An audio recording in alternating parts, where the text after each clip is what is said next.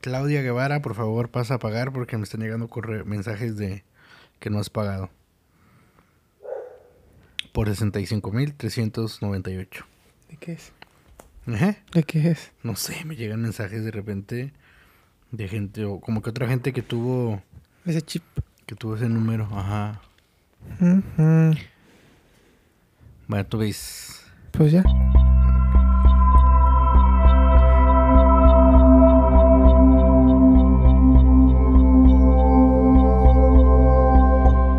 Pues hola, ¿qué tal? ¿Cómo están?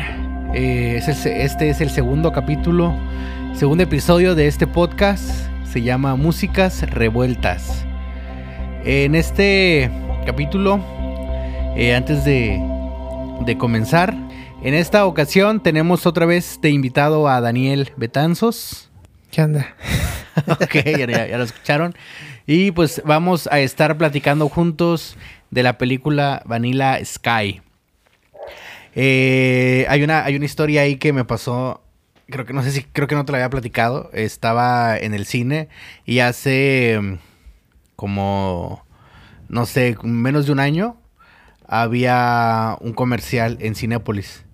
Y este comercial de Cinépolis era era, creo que era un comercial para ir a Cinépolis y ponían la canción que se llama Good Vibrations de The Beach Boys.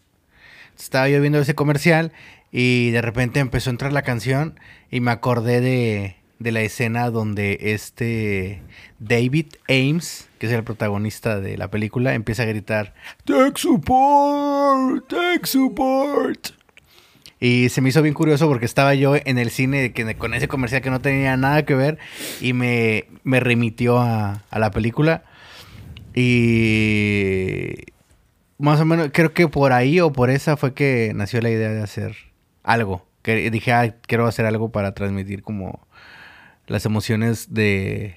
O sea, como tratar de platicar de cómo es que la música en el cine a veces ya, aunque no estés viendo la película o ya haya pasado mucho tiempo, cómo te puede referir a las emociones otra vez. Entonces, por ejemplo, este, este, en esta ocasión que vamos a hablar de Vanilla Sky, eh, es una película del 2001 que está dirigida por Cameron Crowe y la música ahí es algo, es algo diferente, es algo curioso este caso.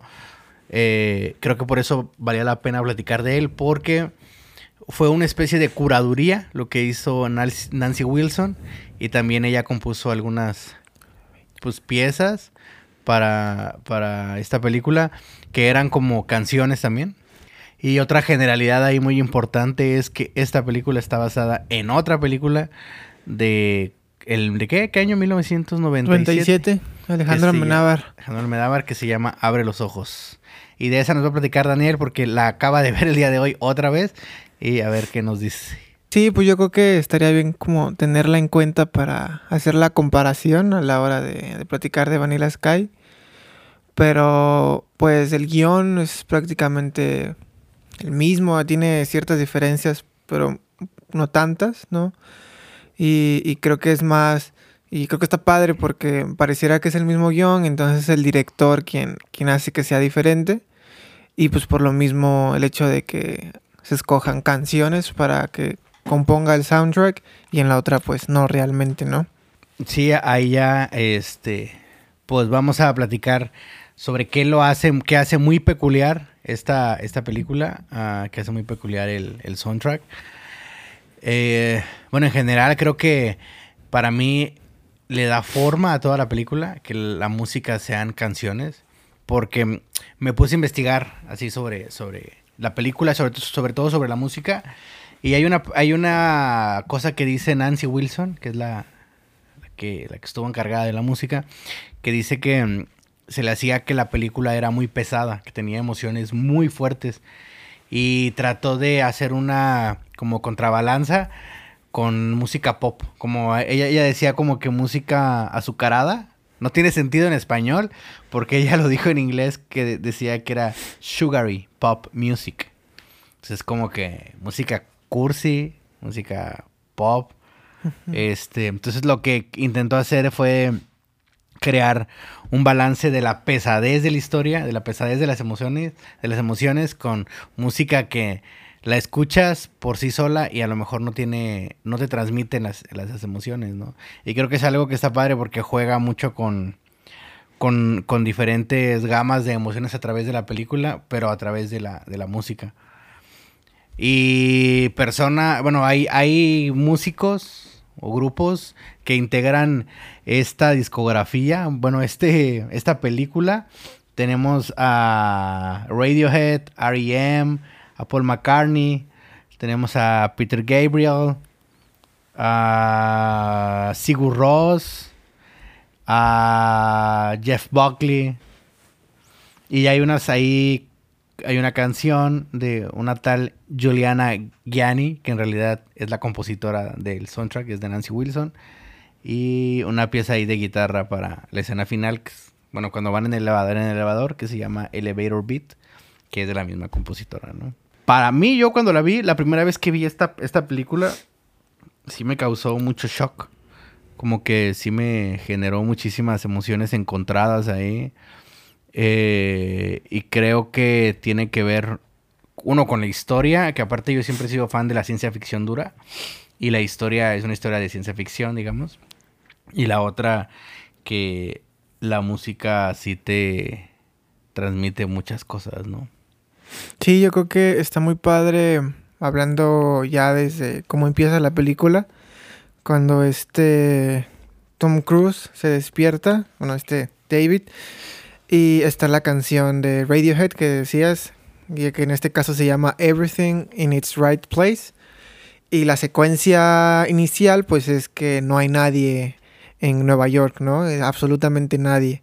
Entonces, contrasta mucho que te está diciendo la canción que todo está en su lugar y nos damos cuenta pues que no, y el personaje también está un poquito como extrañado, ¿no? Entonces creo que desde ahí, a diferencia de la otra, ah, me gustan las, las, dos películas, ¿no? Están, creo que están muy padres, pero como que el valor agregado sí, sí es, son que sean canciones y que las canciones a través de la letra te estén también transmitiendo información y en este caso que te estén contrariando un poquito, ¿no? Entonces yo creo que está, está muy padre. Este, todo, todo desde ya que, que, comienza, que ya te está diciendo la letra, todo está bien y la imagen te está diciendo que no, que no, que nada está bien. Eso fíjate que está bien padre también. Bueno, hay algo que te dicen que te dicen que no pongas canciones con voz o con letra de fondo en videos que van a tener diálogo. Mm porque va a generar una confusión en el que la está viendo y también, no sé, pues de repente puede generarte una, confusión, una confusión al momento de escuchar, que estás escuchando dos voces diferentes y eso también puede ser un terror para la mezcla. Y la otra es como dices, ¿no? Que a lo mejor la canción te está hablando de algo que, que, no tiene nada que ver o que es opuesto a lo que está sucediendo en la película. Y creo que aquí funciona por eso mismo, ¿no? O sea, que, que, son, funciona, creo que en general toda la película, las canciones van muchas veces en contraposición de emociones. Entonces, cuando de repente tenemos una, una canción muy alegre o muy ah, acelerada, como Good Vibrations, es, una, es una escena muy tensa y muy fuerte porque la persona se da cuenta de que está viviendo en un sueño, ¿no? Pero pues igual, vamos, vamos a ir avanzando en la película. La historia, digamos que a grandes rasgos, acuérdense que vamos a hablar del, de toda la historia, entonces si no la han visto, pues... Y si les molestan los spoilers, pues ni modo, pues no les pues no escuchen esto. Pero pues la verdad es que sí vale la pena verla también. Y si ya la vieron, pues aquí sigan con nosotros. La historia cuenta que David Ames es como el hijo rico de una de un imperio de los medios de comunicación pero que él no hace nada, ¿no? Literal, en la empresa nada más es como un niño rico. Y se, se dedica como a andar, eh, pues disfrutando de la vida con diferentes cosas, en fiestas, conociendo mujeres, jugando con su amigo, haciendo, haciendo varias cosas, ¿no? Y en ese momento, digamos, cuando empieza la película, él tiene una relación que para él no significa mucho, pero para esta chica que es interpretada por este Cameron Díaz, y eh, se llama Juliana Gianni, que es una aspirante a, cantante y, actriz. Para ella sí es algo muy importante, ¿no?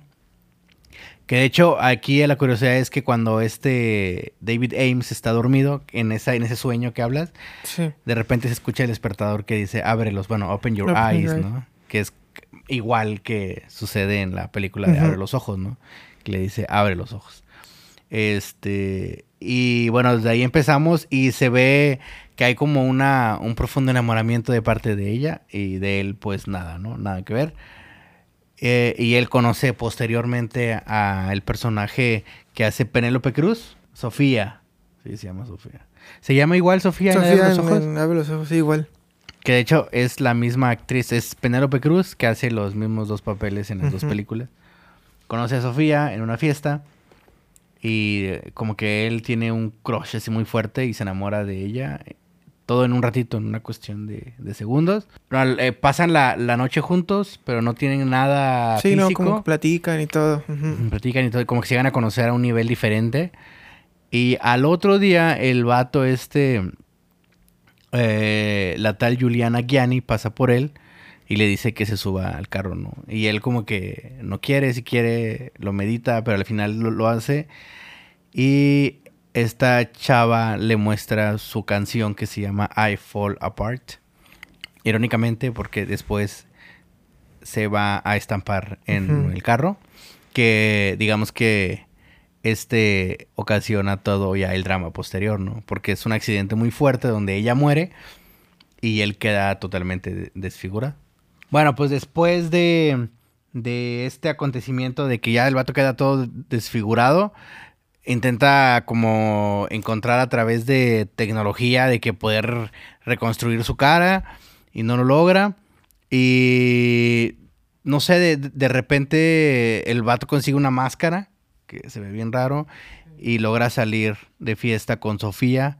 Porque él, él, todavía está como que bien traumado con esta chava y tiene un mejor amigo y este mejor amigo lo, lo lleva a, como que trata de hacerla de, de chaperón, ¿no? Con ellos. Y esta escena es importante porque están como en una fiesta y el vato se, como que se, se maltripea muy feo. Y pues sí, obviamente, o sea, como que se siente muy mal y tiene mucho dolor y toda esta, esta cosa. Y digamos que aquí empieza una parte donde después, al final de la película, nos damos cuenta que es un sueño que todo lo que él ha vivido a partir de este momento es un sueño. ¿Por qué? Porque a partir de ese momento su vida cambia, digamos, ¿no? Y todo se vuelve muy feliz y empieza a tener una vida feliz al, a la par con Sofía y empiezan a conocerse más. Pero a la par vemos escenas, ¿qué es a la par cuando está, cuando está encerrado, verdad? Sí, cuando está con el psiquiatra. Está con un psiquiatra que, que él tiene como una especie de, de arresto como medio domiciliario, no sé, está raro porque está como en una en un cuarto donde no lo dejan este salir y está el policía que es Kurt Russell. Eh, es el, es el, perdón, es el psiquiatra y él como que le va sacando toda la historia, como que le va, se lo está tratando de ayudar para saber qué pasó, porque al parecer alguien, alguien murió y no saben quién fue. Sí, no, y luego la, la, tratar como de contar la historia también está bien complicado, porque pues la misma película lo, lo mueve mucho. Y creo que esto está, eso también está muy padre de la película, que obviamente retoma de Abre los ojos, pero sí que la forma en que te cuenta la historia a partir de que está este Tom Cruise hablando con el psiquiatra y este está, está tratando de recordar qué es lo que sucedió, cómo fue que llegó a que él asesinara a una persona, ¿no? Porque es lo que te dicen de que es pues es que quiero ayudarte para que pues pueda salir libre, ¿no? Entonces pues ayúdame también tú, cuéntame cómo fue lo que sucedió y haz que digamos que él empieza a platicar desde que conoce a Sofía en una fiesta y etcétera, ¿no? Sí, lo creo, creo que lo que está muy padre de la película es que pareciera que es nos muestran a un personaje como muy muy superficial que es esta persona como muy riquilla. Y, por eso también siento que ya al final, pues no, no va sobre eso, no sobre la superficialidad, sino más bien son como, como una idea un poquito sobre que los recuerdos siempre uno los va, va cambiando, ¿no? Entonces yo creo que la, la idea central va a partir de ahí Y, y, también yo creo que la música, en este caso las canciones como que la acompañan, acompañan muy, muy bien a la, a la película por eso mismo, ¿no? Que, que son música, que era, que era música, como decías, pop, entonces era como este pues presente para la película, entonces utilizan música de, del tiempo en que se hace la película, pero también uno ya cuando lo ve en, en este, en el 2020 o 2021 lo que siga, pues también esa música empieza a ir cambiando, ¿no? Ya no te acuerdas bien de que cómo se llamaba a lo mejor la canción de Radiohead, ¿no? Y lo cambias un poquito, pero pues también ya como que se configura muy bien también con la película, ¿no? Quizás no era algo que habían previsto, pero que bueno, viéndolo desde ahorita podría también. Siento que también como ocuparon muchas canciones de artistas uh, ya muy consolidados y eran canciones, por decirlo de una forma, viejas, no, uh -huh. no, no, todas, pero siento que también como ya están en, el, en, el, en la memoria de, de, muchas personas, creo que eso ayudó a conectar muchísimo con la uh -huh. película, porque son canciones que ya tienen historia y que tienen recuerdos, como dices, ¿no? entonces si de repente escucho una canción de Jeff Buckley uh -huh. y la veo en la película, a lo mejor eso me ayuda a conectarme y a meterme en la historia y sentirme identificado, ¿no? Porque la historia, como es muy compleja, de repente te puedes perder en, en la, en la este, trama y te puedes perder como ese punto de conexión con, el, con cualquiera de los personajes principales. ¿no? Porque mm, este, este David Ames eh, resulta que no es que haya matado a alguien, al final te das cuenta, sino eh, cometió como una especie de suicidio asistido para, para poder vivir en un sueño. Y es como...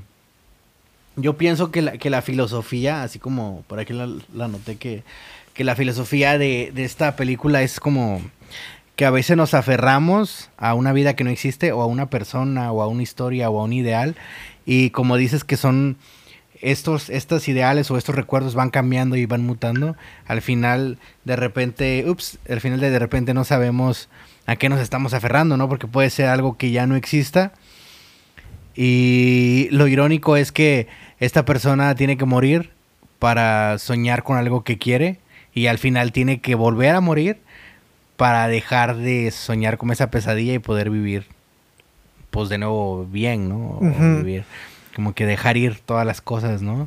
Y este, y hay, hay, en todo el transcurso de la película hay muchísimas canciones que de hecho estábamos platicando hace rato que en, en Spotify, por ejemplo, el soundtrack de Vanilla Sky, que es la música de la película, no viene completo. Para empezar, no está completo, o sea, no, no vienen todas las canciones y hay muchas canciones que al parecer por la región en la que estamos, que, que es México, no se pueden reproducir. Entonces está ahí como medio complicado para escucharlo, pero pues en YouTube tiene que estar. Sí. Y digo, en todo el transcurso de la película te vas dando cuenta que empieza, que ese sueño en el cual él se mete se empieza a desconfigurar. Pero aunque el sueño se empieza a desconfigurar, como que no hay ningún momento que entre música como conocemos la música para películas, como estamos acostumbrados a una, a una película de ciencia ficción, tiene que ser música orquestal, con sintetizadores, con muchísimo reverb. No sé, estamos pensando en algo como interestelar, que se escucha gigante y que se escucha como muy espacial todo. Y esta película al no tener ese tipo de música y al poner canciones pop, canciones pop, como que hace la película pop. Como que la, hace sí. como si fuera una comedia romántica y de repente te das cuenta que nada que ver, ¿no? Que la historia está muy pesada y está muy fuerte. Porque como va pasando la historia, de repente la escena para mí, la escena más como más... Hay dos escenas para mí bien fuertes y tienen que ver muchísimo la música en esas escenas, que es la que te digo, la de Good Vibrations, que está uh -huh. gritando Tech Support. ¿Y por qué es tan importante? Porque él está encarcelado, bueno, no está, está como en este proceso para ver si es culpable o no. Y empieza a recordar un momento en el cual él fue a una empresa que te genera como sueños lúcidos o te genera sueños eh, después de la muerte o lo que sea, ¿no? Y se acuerda que va, que firma un contrato o algo así, no sabe bien qué pasó, pero se acuerda muy bien que le venden esta, esta idea, ¿no? Y logra convencer al policía que lo cuida, que los cuida, y a su psiquiatra que lo lleven para ver qué, pues, qué onda. Pero ya él, en, en toda esta historia también nos va platicando que él tuvo ciertos acercamientos por personas, con, ciertos individuos que le indicaban que él podía como que parar el tiempo, hacer que la gente se callara, como que él tenía control sobre el mundo, porque le estaban tratando de dar a entender que era un sueño, ¿no? Y que él tenía control y que nada más era cuestión de que lo retomara. Pero él todavía no lograba como que como que caer en cuenta hasta este punto en el cual van a esta empresa y platicando con la persona que está ahí atendiéndolos, que de hecho es esta Tilda Swinton, que, hace el papel de la, de la, como la persona que le da toda la verdad, que le dice todo, ¿no? le hace clic todo y se da cuenta que necesita como que parar el sueño, necesita hacer algo para ya salirse de esa pesadilla. Y toda esa parte que se escucha bien fuerte cuando es cuando él se da cuenta que su vida no es una vida, que se da cuenta que es un sueño, que su sueño se hizo una pesadilla y que y que él está muerto, que él se suicidó. lo, acompañan con la canción de Good Vibrations de, de, de The Beach Boys. Y siento que esa parte por eso la tengo muy guardada por la, el contraste de emociones ¿no? que tiene. No sé si, si te acuerdas de esa parte o no. Más o menos, un poquito. Sí, sí, sí. Sí, está, está padre. Sí, y pues, comparándolo con solo Abre los ojos, sí, sí está muy, muy diferente. Ahí nada más entra y ya es que le platica todo este, el que está ahí como eh, responsable en la empresa, ¿no? Entonces sí, creo que ahí también está como muy, muy, muy diferente y, que ayuda muchísimo, como dices, la música para contrastar mucho la, película y que de alguna forma la recuerdes también, ¿no? Por eso mismo. Sí, como que siento que la música aquí de repente es, es melan... Aunque las canciones no son melancólicas por la situación que están viviendo y por la escena que está viviendo, se convierten en melancólicas, ¿no? Yo creo que por eso conecté más con Vanilla Sky que con la, con la de Abre los Ojos, porque, bueno, primero, primero vi Vanilla Sky y después vi a ver los ojos. Pero cuando vi Vanilla Sky conecté mucho por las canciones, porque eran, muchas canciones que yo ya conocía y que me gustaban. Y eso me, hizo como verles una nueva forma a estas canciones, un nuevo sentido. Y ya, ya ahorita cualquiera de esas canciones que yo escucho de, de todo ese playlist de, de la película, siempre me remiten a una escena de Vanilla Sky. Y, hasta de cierta forma me conectan con la emoción y vuelvo a sentir eso. O sea, mucho tiempo como que sí me, sí me había impactado mucho la historia. algo que, me quedé pensando muchísimo hace, hace tiempo cuando, cuando estaba pensando en, en, en, este podcast y cuál podía ser el sentido de hablar de esta película en especial. Yo creo que pasa que aquí, por ejemplo, en, Monterrey hay muchísima gente que hace música, muchos grupos. Y a veces siento que puede, podría funcionar como tratar de hacer eso, ¿no? De, si estás haciendo un corto o estás haciendo una película, como que meter canciones pop. Pero no en el sentido de una comedia romántica, porque las comedias románticas siempre tienen este, canciones, canciones pop. Sí. Pero son usadas como en el mismo sentido de la escena, ¿no? Muy literal. Si es una escena de que triste, te ponen una canción triste. Si es una escena feliz, te ponen una canción feliz. Si es una escena de fiesta, te ponen música de fiesta, ¿no? Sí, como la de ¿Qué culpa tiene el niño? Y con la canción de este, el cantante de Zoe. Ah, este, León Arregue. Ajá, con la de Brillas, que cuando lo está, la está grabando y que se siente más como linda la escena, ¿no? Ajá, como que le, le realza la emoción de la, de la película. O sea, soporta, digamos, eh, la canción, el estilo de la canción soporta. Porque están dentro de la misma gama de las. De, Están dentro de la misma emoción o emociones muy similares. Y en este caso es. No, no, no, no soporta porque está dentro de la misma gama, sino hay, hay algo que se hace mucho en música y en composición musical, que es cuando vas a llegar a un clímax, al punto climático que tú quieras, la parte anterior tienes que restarle lo que va a ser el clímax. es una buena forma para llegar al clímax. Por ejemplo, si tu clímax quieres que sea eh, que todos los instrumentos se estén tocando en lo más agudo que puedan, hablando de, por ejemplo, un violín que se escuche la melodía súper aguda y eso le, va a dar un toque más melancólico. Entonces trata a lo mejor que lo anterior estés en el registro más grave, ¿no? O que estés en un registro medio y que vayas creciendo. Pero no quemes, no quemes la, lo agudo, porque si no ya no va a ser un clímax, ¿no? Y creo que algo así, algo así hacen con, con la película porque agarran la canción y te ponen una emoción musical opuesta a la película lo que hace es que te des más cuenta de la emoción de la película, porque te están mostrando el opuesto, ¿no? Y te están dejando como que eso ahí de frente. Y creo que eso, eso funciona muy bien. Aunque hay canciones que, que sí van acorde a la emoción. Por ejemplo, cuando se supone que lo están condenando a él porque al parecer él mató a Sofía. Pero dice él que no era Sofía, que era esta Juliana Gianni, porque él en su sueño y o que se convirtió en pesadilla, a, Sofía le empezaba a cambiar el rostro. Y le cambiaba el rostro por esta, este Cameron Díaz, ¿no? Y por eso él llegó a un punto en el que ya no supo qué hacer y la, asfixió. Pero después, cuando se da cuenta, no, antes de eso, una, una, una ocasión anterior, la golpea primero. Sí. Y en una, hay una parte de ahí cuando que exponen la canción de, de Can We Still Be Friends de Todd Rongren, que está muy chida esa canción también. Y, y esa, esa, esa canción con esa, con esa escena sí, match, sí es como que el sentido que le quieren dar, ¿no?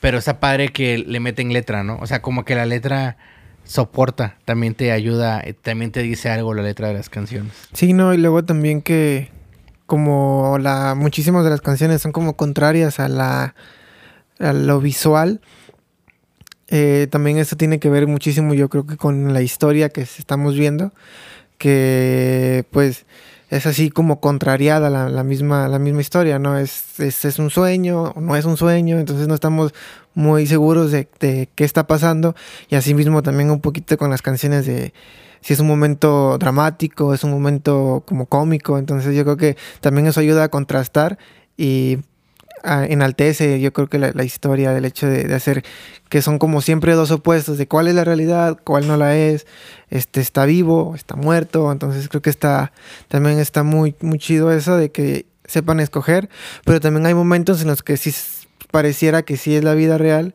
y entonces yo creo que también por eso ponen música que va acorde con los con el sentimiento de la, de la película. Sí, está padre porque generan una confusión emocional, ¿no? O sea, como que tú como espectador estás acostumbrado a de repente a encontrar el hilo de las películas y de que, ah, mira, va a pasar esto, ah, y luego va a pasar esto, y, luego, y al final se va a quedar con, con el príncipe, ¿no? O algo así. Que estamos bien acostumbrados a las fórmulas y de repente con este jugueteo que te hace la película, que de repente no vas sabiendo qué va pasando y de repente, ay, ya, ya le estoy agarrando la onda y de repente la música no me, o sea, no me ayuda para entender porque me hace entrar otra vez en confusión. Está padre porque siento que lo que te está haciendo o lo que a lo mejor querían hacer, lo que querían hacer con, con, con toda esta cosa que hicieron, es que tú te sintieras David Ames. o sea, porque en realidad, si, si, o sea, yo pienso que el personaje, desde que empieza la película hasta el final, como que toda, toda su vida vivió muy confundido en quién era, qué quería hacer, qué se quería dedicar, a quién tenía que amar, por qué lo tenía, o sea, muchas cosas, toda su vida siempre había sido un caos. Y siento que la última escena es cuando él mismo se da cuenta de quién es, qué quiere y qué tiene que hacer para poder este, conseguir lo que quiere, ¿no? Que también se conecta con, hablando temporalmente, digamos, dentro de la historia, él digamos que en un momento se quita la vida, se suicida para que pueda entrar en el sueño. Y ese momento se conecta con el final exactamente. Que son las mismas emociones que él tiene, como que se da cuenta que quiere, porque también te cuentan que en ese momento él logra salvar la empresa, le entrega la empresa a tal persona, y, o sea, como que encuentra su camino, ¿no? Y para él, irónicamente, su camino en ese momento era matarse. Y el final de la película, su camino es matarse otra vez. Pero es, es, el momento en el cual se da cuenta y cerramos con la canción, una canción de Sigur Ross, que se llama, no sé cómo se pronuncia, se, se llama, se llama, se llama Noshna, Noshna, Noshna Belin de Sigur Ross. Y esa canción va, está de fondo y está la letra sonando de fondo y sobre eso están todos los, los diálogos. Y está padre por, la, por todo lo que dicen y en ese momento se le aparece Sofía. Y siento que ese momento es un momento en el, en el cual podría haber sido una escena muy triste, muy, muy triste, porque es el momento en el cual se da cuenta de, de, todo, así literal, de que, ya, de que él ya se había suicidado y que tiene que tomar una decisión, porque en ese momento le dicen que tiene que decidir entre que puede resetear su sueño y vivir siempre en el sueño o vivir la vida real. Una vida real donde ya no existe Sofía, donde han pasado no sé cuántos años, creo que dice 300 años, algo así, donde le dicen que sus acciones o su dinero se va a desaparecer muy pronto, pero donde le dicen que en este mundo real le pueden reconfigurar su cara, puede volver a ser quien es, va a ser joven otra vez. Entonces tiene que decidir entre esas dos partes y sobre todo creo que lo más importante es dejar ir a Sofía. Por eso se le aparece Sofía ahí, ¿no? Y creo que hay, hay una parte que le, que le dice Sofía a David, que dice, cada minuto que pasa es una oportunidad de cambiarlo todo. Y pues sí, es, o sea, es lo que él tiene que hacer y al final decide saltar del edificio y se mata, ¿no?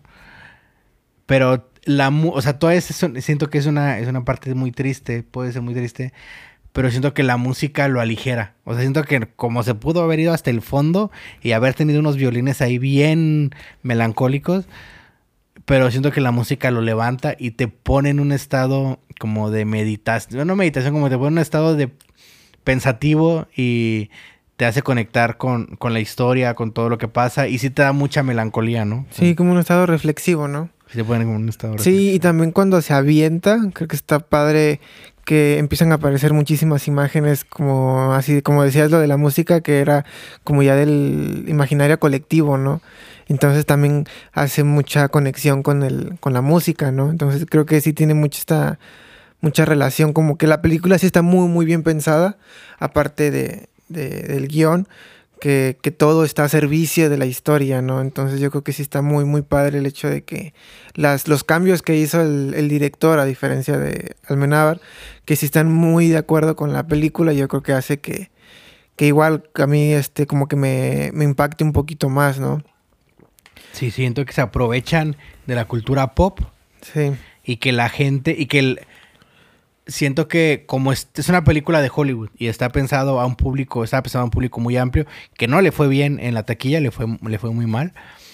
Este, pero estaba pensando a un público muy amplio, pues tuvieron que es que también imagínate agarrar una historia bien compleja y que podía pensarse que es una historia de arte, una película de arte y bajarla, aterrizarla a la cultura pop y convertirla en una especie de comedia romántica para que la gente lo pudiera ver, pues creo que sí tuvieron que agarrar muchísimas cosas de la cultura pop. De hecho, cuando, les, cuando está platicando el psiquiatra con David Ames, em, bueno, no, de hecho al final, cuando ya le están resolviendo todas las, las, cosas y le están diciendo que es un sueño, le explican a David Ames que él creó su sueño con base en sus recuerdos y las historias de su vida y de imágenes de cultura pop.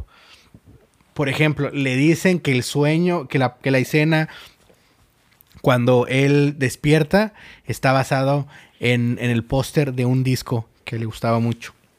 Que el mm, personaje de su de, del psiquiatra está basado en un personaje de un papá de una película que él veía mucho cuando era niño, una película blanco y negro que los cielos de, sus, de su sueño, que eran siempre muy bonitos, porque estaban basados en los Vanilla Skies, en los cielos color vainilla de Monet, de, de, unas pinturas que a él le gustaba mucho, ¿no? Entonces, o sea, todo su sueño está creado por lo que él conocía, por la cultura pop, digamos, ¿no? Y aunque tengamos pinturas que al parecer pues gente puede decir de que no, pues es que eso no es pop. Realmente sí es pop, o sea, mucha gente ya tiene en su mente, aunque no sepa de quién es o cómo se llama, puede saber que es una pintura de, de Monet, ¿no? Y siento que eso está padre porque pone, como dices, pone todo al servicio de la, de la historia, que es una historia muy compleja, y eso también nos jala y nos mete a la historia y nos ayuda, y nos, nos tratan, nos agarran y nos trapean y nos mandan emocionalmente por donde quieren, ¿verdad? Pero sí está, está chido eso. Sí, pues igual, hablando un poquito de Abre los ojos, creo que, como decía, aunque la película también está muy padre, el hecho de que sea como que este score compuesta para la película, que no tenga letra y todo, sí hace que la película se sienta, pues, como dices, compleja, ¿no? Este, ya la estaba viendo hace rato y, unos, este, una compañera mía así decía de que, ay, pero ¿qué está pasando, no? Entonces ya le tenía que medio explicar un poquito, obviamente porque también no la vio desde el principio, etcétera, y pues eso también afecta muchísimo. Pero sí, yo creo que, este, si hubiera a lo mejor tenido como que las canciones, porque de, por sí la, la, historia de la película como que sí atrapa muchísimo, ¿no? Es, este, pareciera que es una historia un poquito banal, pero conforme va avanzando, pues te vas, te vas dando cuenta de que pues realmente no, ¿no? Como lo que decía, ¿no? Que es algo como muy superficial, que para nos, así nos presentan al personaje y cada vez vamos este, introduciéndonos más en la psicología del, del mismo y, y, se vuelve como que muy, muy complejo. Y entonces, pero sí, yo creo que con el hecho de que tenga canciones, hace que la película tenga mucha, mucha conexión con todo, ¿no? Hace que, nosotros incluso podamos empezar a, reflexionar un poquito más adentro todavía en la película. Porque, pues, lo que decía al principio, todo en, con, la con la canción de Radiohead, Everything in its Right Place, desde ahí nosotros como subconscientemente ya estamos escuchando eso, pues nos damos cuenta de que, pues de que no, que la película pues va, va a empezar a dar un poquito, a dar giros, ¿no? Y eso está padre porque la película da muchos giros. Siento que no abusa de los giros, pero que sí, esos, esos giros nos van cada vez introduciendo más en la, en el, la mente del personaje y las canciones ayudan a, a, a, conectarnos más con el personaje, por lo que decías, ¿no? De que todo estaba, todo el sueño estaba construido a partir de las cosas que le gustaban, de sus recuerdos y todo. Entonces eso hacía que también que conectáramos muchísimo con el personaje, porque estas canciones, como son del, del colectivo imaginario, pues hacía que conectáramos con el personaje, porque pareciera que era también lo, como que lo, que le gustaba, ¿no? Entonces hace que, que empaticemos muchísimo con el personaje y al final también cuando decide eh, como que afrontar la nueva vida, la vida ya real, pues también hace que nosotros de alguna forma nos sintamos como también este motivados, ¿no? A también como que sí, sí, a salir, ¿no? También como que eso está muy padre.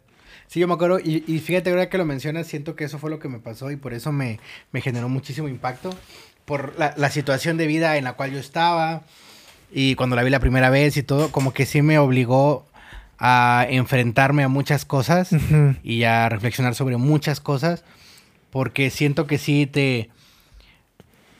Siento que te mete tanto a través de la, de la música y de todas estas cuestiones pop a que tú eres David Ames, que vives la vida de David Ames y que vives todo ese proceso y que al final, como dices, lo forzan, bueno, lo, lo, forzan a afrontar una decisión importante y reflexionar sobre sí mismo, que cuando acaba, de cierta forma tú también te sientes con esa obligación de afrontar, ¿no? Y de reflexionar sobre ciertas cosas. Y creo que eso, eso es lo que para mí le dio un plus con respecto a la de Abre los Ojos, que a mí me ayudó a conectar con todas esas cuestiones pop. Porque aparte, yo siento que si yo, yo siento que la música de la película la, la, sacaron de un playlist de Spotify de David Ames. Entonces me decían de que ah, es que es del, es del, él, bueno, en ese tiempo no había Spotify, ¿no? Pero es un disco que él se quemó en su casa con esas canciones, ¿no? Y por eso las pusimos. Sí me haría muchísimo sentido, porque siento que todas las canciones sí son canciones que un personaje como él escucharía. Y que de cierta forma también conecta con las personas por eso mismo, ¿no? Sí, yo creo que sí está Eso, eso que dices, ¿no? Que es como un playlist del, del personaje, sí está...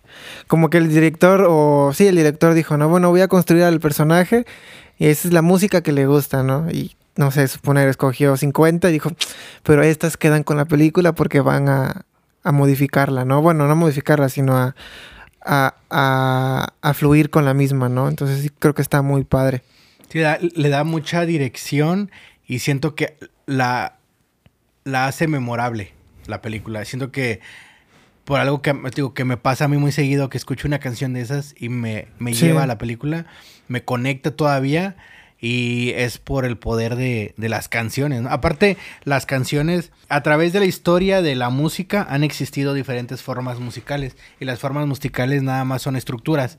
O sea, por ejemplo, no es lo mismo escuchar una canción pop a escuchar, hablando de canción pop me refiero a todo lo popular, a escuchar una ópera o a escuchar, bueno, una ópera sería, es un compendio de muchas cosas, pero a escuchar, por ejemplo, una sinfonía, uh -huh. a escuchar este una música tradicional búlgara o tradicional este de Islandia o lo que sea, uh -huh. porque la estructura es totalmente diferente. Y las canciones pop vienen de una estructura y de una forma musical que se fue trabajando por mucho tiempo y tiene su historia, ¿no? Pero esta, esta estructura se fue modificando con base en lo que a la gente le gustaba y lo que veían que más fácil se les quedaba en la cabeza a las mm, personas, yeah. ¿no? Entonces se dieron cuenta que el que existe que tenía que existir un verso, que tenía que existir un coro y que ese coro se tenía que repetir varias veces y muchas cosas, ¿no? Y siento que eso también genera que te enganches más rápido con una canción. Uh -huh. Cuando la canción es buena, tiene una estructura simple, digamos, y tiene una melodía muy clara y lo que sea, ¿no? Pero siento que eso, siento que como tal, la estructura ya le ayuda muchísimo. O sea, si por ejemplo yo quiero hacer una pieza musical y manejarla como canción, pero que tiene una estructura totalmente diferente, va a ser, va a ser mucho más difícil que la gente llegue a conectar con eso. A lo mejor algunas personas sí, pero el colectivo general no lo va a hacer uh -huh. porque está acostumbrado a conectar con una estructura muy definida que es una canción. Y siento que eso también se aprovechó que, que es muy fácil conectar con ese tipo de piezas musicales y al momento de meterlo en la película te genera una identificación también sí. a, a, un nivel muy profundo que a veces ya ni nos damos cuenta, ¿no? Uh -huh. Sí, no, lo había pensado así como por lo de la estructura, dice, como que crea mucho sentido, porque podríamos decir que la película también como está contada es muy compleja, pero incluso podríamos decir que igual y no, es una estructura un poquito simple, por así decirlo, que está imitando a una canción, ¿no? Que eso está desde Abre los ojos, ¿no? Pero que quizá el director o yo ya estoy sobreanalizando, pero que podríamos decir que los momentos con el psiquiatra son como los coros y por eso es que también se repiten, ¿no? El, el, coro y por eso también siempre, por eso también termina con, con el psiquiatra, bueno, en, la, en, el presente del psiquiatra, porque igual casi siempre las, las películas, las canciones terminan en, en el coro, ¿no? Con, un, con, una versión modificada del coro ¿no? uh -huh. y alargada, ¿no? Ajá, y, y, pues también tiene sentido porque pues ese, ese, presente se alarga ya también muchísimo, ¿no? Sí, y, y, y casi siempre en una estructura tradicional de canción, lo más común es que son los versos los que te cuentan la historia. Uh -huh. Son los versos los que van, te, los que te van llevando, te van llevando, te van llevando. Y el coro es como el, el clímax de algo, uh -huh. de, de, un fragmento de la historia, ¿no? Y muchas emociones fuertes que se viven en la película suceden con el psiquiatra. Sí. Porque es cuando encontramos ciertas relaciones. Descubrimos cosas, descubrimos ¿no? Muchas cosas. Porque estamos viviendo el viaje de David Ames en ese momento, digamos que ese es nuestro presente. Sí. Y todo lo demás que nos cuentan los versos, por decirlo, o las, las otras Ajá. secciones son el pasado, ¿no? Y que nos van llevando a eso. Sí, yo creo que sí está, también está muy padre.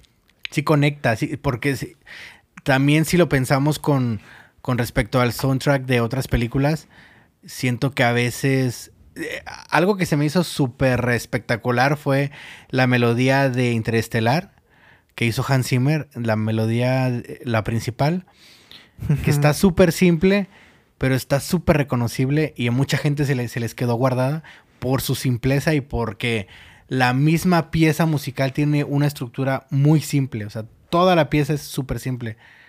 Y siento que a veces hay obras muy complejas que no se te van a guardar, porque la estructura no es simple, ¿no? Y eso es algo bien común que es, me acuerdo que en toda mi, etapa de, estudiante es algo que nos decían, ¿no? De que es que no puedes hacer las cosas muy complejas porque es más trabajo, te pone, te genera una carga mental mayor y el escucha necesita más concentración.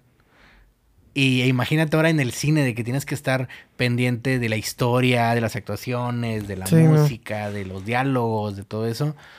Siento que está padre eso de. No sé si, no sé si fue algo hecho de manera puntual o de, manera consciente que hayan convertido la película en una canción y que hayan ocupado las canciones como para darle soporte. Pero está padre, ¿no? Está, está padre la idea. Sí, sí, sí, yo creo que sí está como, o sea, hace como que sentido, ¿no? Y también, este, o sea, creo que también nosotros cuando, lo, como que los críticos o cuando se analiza una película o que siempre dicen que pues es lo más complicado siempre es como que contar una historia sin música, ¿no? Entonces vemos Silence y entendemos la película, etcétera, y no tiene nada de, música, ¿no? Pero yo creo que este, con Vanilla Sky yo creo que demuestra que no siempre es así, que, a veces es incluso como que muy necesario, o no muy necesario, pero que la música, ah, si se aprovecha muy bien, también te cuenta la historia, ¿no? También como lo que hablábamos con Sueño en otro idioma, que sentía que yo esa música creaba como que un mundo, el mundo de que habitaban los personajes. Aquí te están contando como la psicología del personaje, ¿no? Sí, y, siento que hay mucha música en la película. Sí. O sea, yo trato de recordar la película y casi todas las escenas las recuerdo con canciones. O las escenas muy importantes, ¿no? Siento que eso está padre porque es inundaron de canciones y no se siente mal. O sea, no se piensa como que, ay, no, está muy exagerado, ¿no? Todo está, pues la verdad está bien padre y yo creo que es una película que vale la pena ver. Vale la, vale la, pena ver las dos, la verdad. Sí, sí, sí. Los Ojos y Vanilla Sky. Las dos están bien padres. A mí en lo personal me gusta más Vanilla Sky, pero es una cuestión de conexión emocional que yo viví cuando la vi por primera vez, por todo esto que ya platicamos ahorita. Siento que me acuerdo mucho que de repente cuando platicaba con personas sobre Vanilla Sky, la demeritaban mucho porque salía Tom Cruise. Y mm. decían como que, ay, pues es que es una película de Tom Cruise, seguro de ser de que... Y pues ya depende mucho de las personas y de los prejuicios que tengamos, pero creo que es una película que vale la pena verla, independientemente de si sale este Cameron Díaz, si sale Tom Cruise. La historia va muchísimo más allá. La historia está muy padre, que no es, no es gracias a, la, a Vanilla Sky, sino es la historia de Almedávar. Sí. Almedávar sí se llama, ¿no? Almedávar, Alejandro Almedávar. Alejandro Almedávar. Este, es la historia de la película de Abre los Ojos. Pero siento que el twist que le dieron con las canciones, con toda esta cultura pop y con todo esto que le fueron metiendo, y de cierta forma que nos llevan a pensar que es una estructura de canción la película, creo que ese es el acierto muy grande.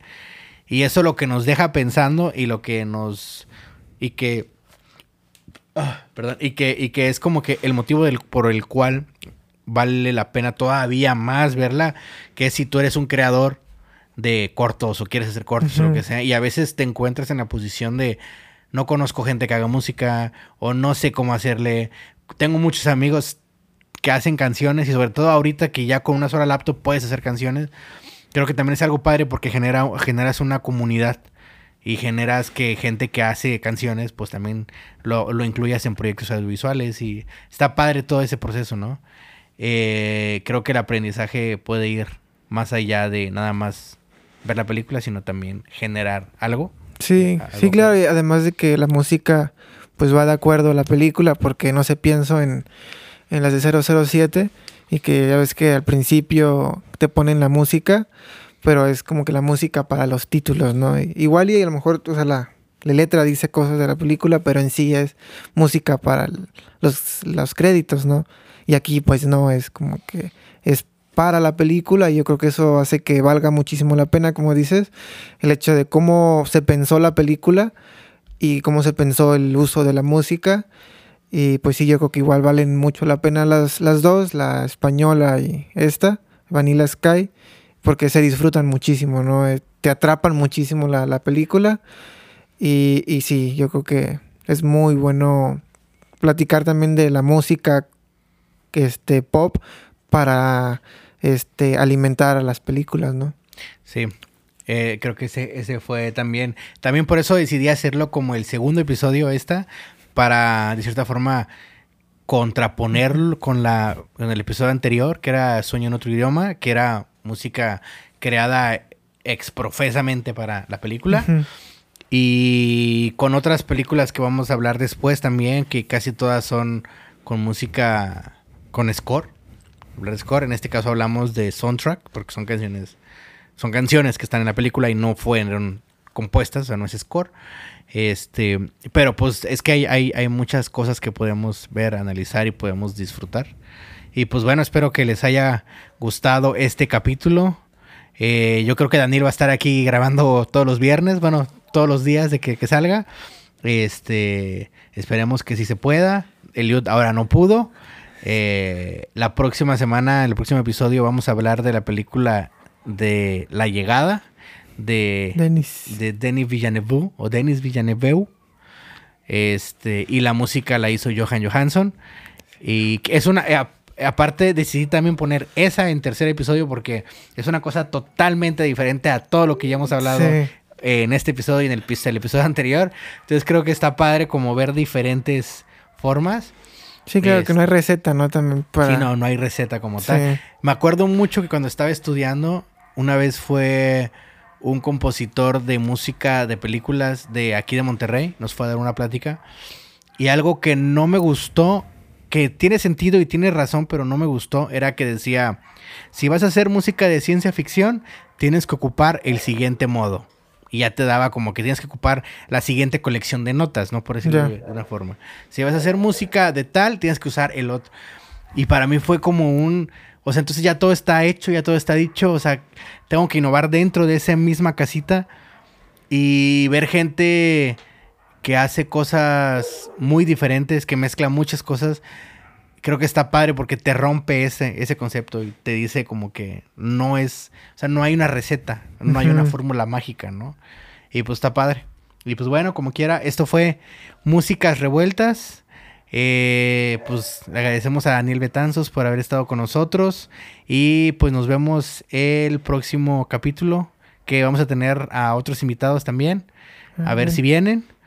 Y pues bueno, nos vemos. Bye.